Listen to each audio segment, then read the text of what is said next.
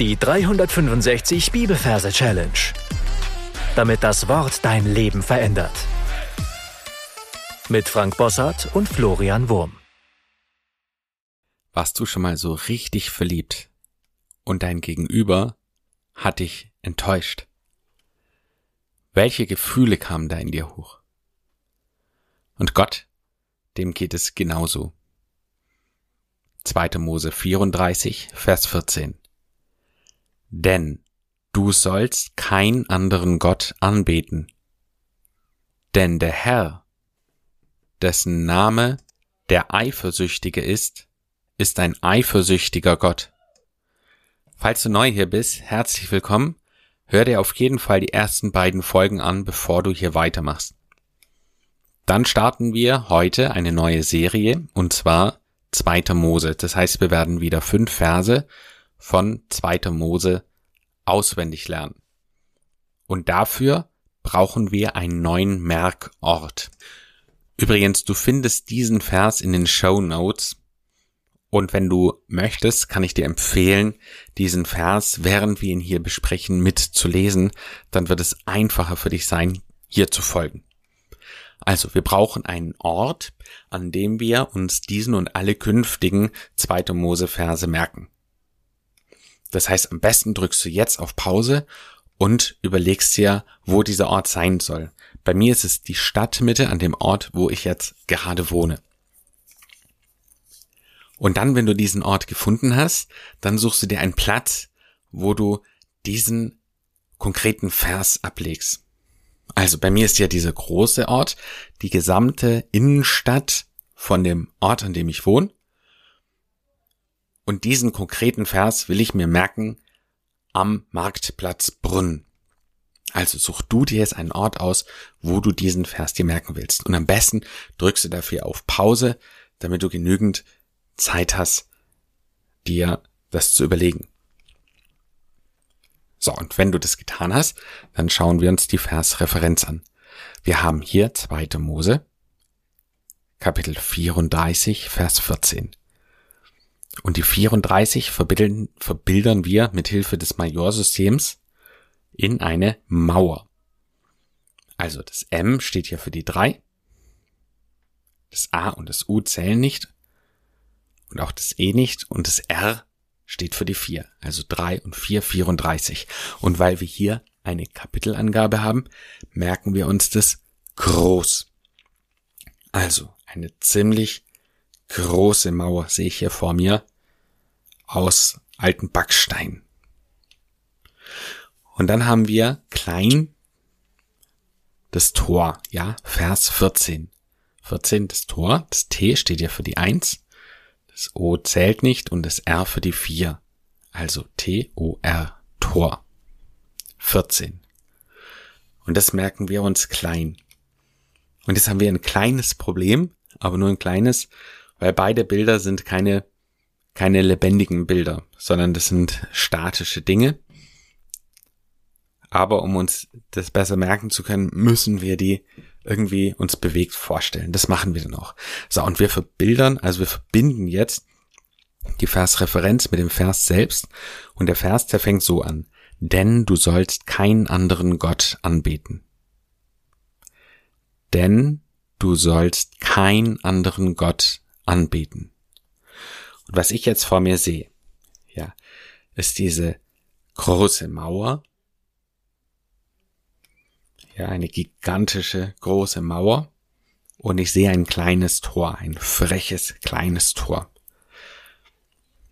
Und dieses kleine Tor hat in meiner Vorstellung Ärmchen und Beinchen. Es ist ein Fußballtor, das sozusagen wild herumhüpft und läuft. Und das, was das Tor als erstes macht, ist, dass es sich dehnt. Das heißt, es geht runter in den Spagat. Das ist unser klassisches Merkbild für das Wort denn. Und das erste Wort in dem Vers ist immer entscheidend wichtig, dass wir das drauf haben. Deswegen diese bizarre, ähm, das bizarre Bild, die Mauer im Hintergrund und dann dieses kleine Tor, das davor rumhüpft und sich dehnt. Und während es sich dehnt, also im Spagat ist, betet es, also es fällt nach vorne unten und betet einen anderen Gott an. Und unser Merkbild für Gott ist ein Thron, ein leuchtend strahlender goldener Thron. Und ich sehe hier einen Mini-Thron aus Holz geschnitzt.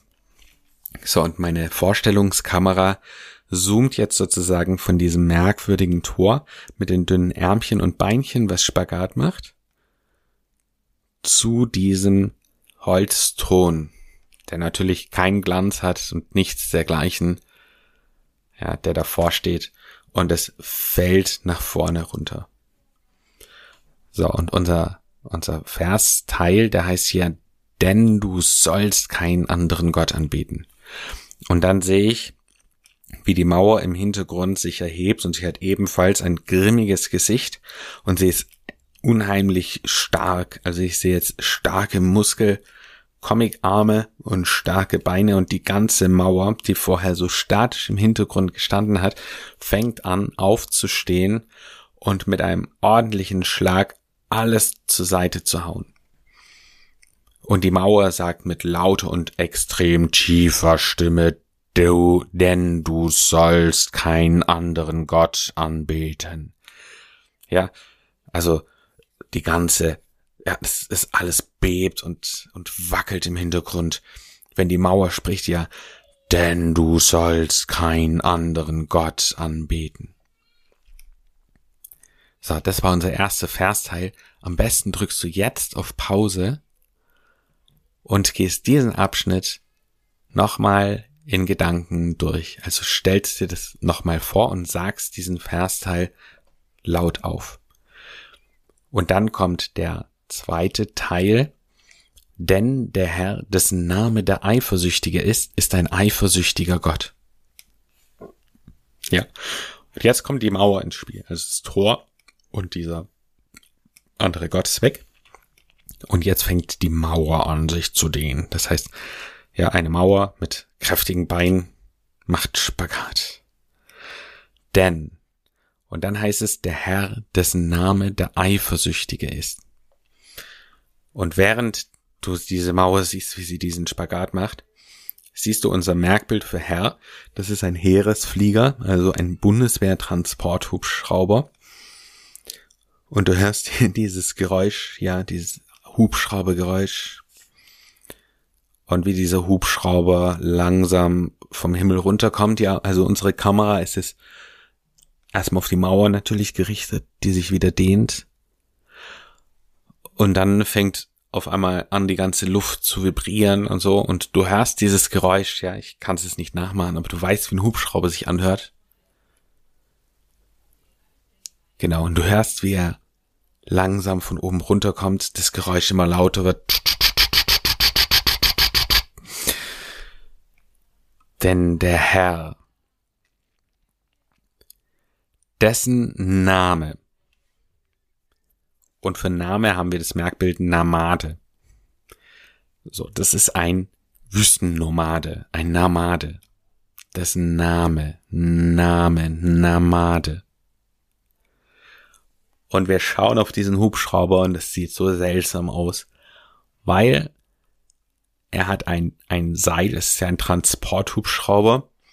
Da geht ein langes Seil runter und das ist am Bauch eines Kamels befestigt und auf diesem Kamel reitet der Namade. Also, denn der Herr, dessen Namade, dessen Name der Eifersüchtige ist. Und jetzt haben wir noch ein komisches Bild, nämlich an dem Kamel geht wieder ein Seil runter und du siehst ein Riesenei, das eine Spritze in der Hand hat. oh Hilfe. Ja, eine Drogenspritze. Und das Ei, das hatte natürlich auch dünne Ärmchen und Beinchen. Ja, und es ist ein, ein, ein süchtiges Ei. Ein Ei ist süchtig. Eifersüchtig. Der Eifersüchtige.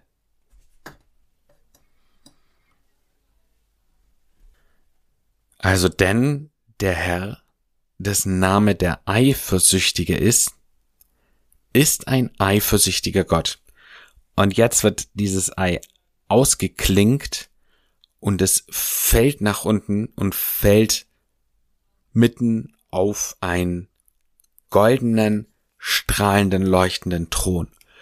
Ja, dieser Thronstuhl ist unser Bild für, für Gott. Ja, wir sehen Gott nicht, wir wollen ihn uns auch nicht vorstellen. Aber auf diesen Stuhl fällt dann dieses merkwürdige Ei. Also es ist ein Eifersüchtiger. Das heißt, wir stellen uns vor, mit unserer Kamera, wie wir dann in Slow Motion dieses Ei fallen sehen, weil das ist das erste Bild, also das Eifersüchtige. Und dann fällt es auf diesen Stuhl. Gott. Das war unser zweiter Versteil. Und am besten drückst du es wieder auf Pause und stellst dir den ersten Versteil nochmal vor und dann den zweiten Versteil nochmal vor. Und wenn du das gemacht hast, dann kannst du auf Weiter klicken. So, dann lese ich den Vers nochmal vor. 2. Mose 34, Vers 14. Denn du sollst keinen anderen Gott anbeten, denn der Herr, dessen Name der Eifersüchtige ist, ist ein eifersüchtiger Gott. Gesungen könnte sich das so anhören. Denn du sollst keinen anderen Gott anbeten, denn der Herr, dessen Name der Eifersüchtige ist, ist ein eifersüchtiger Gott. So, wir sind jetzt am Ende angekommen und ich möchte noch den Tipp geben, dir über das Wort Eifersucht Gedanken zu machen. Also was heißt es eigentlich, wenn Gott eifersüchtig ist? Also ist es was Gutes für uns? Oder ist es was Negatives für uns? Und wenn es was Gutes ist für uns, dann möchte ich dich ermutigen, Gott dafür von ganzem Herzen zu danken, dass er eifersüchtig ist und sich ebenso sehr für uns interessiert. Gott segne dich. Bis zum nächsten Mal. Tschüss. Das war die 365 Bibelferse Challenge. Noch mehr Lebensveränderndes findest du unter rethinkingmemory.com/Kurse.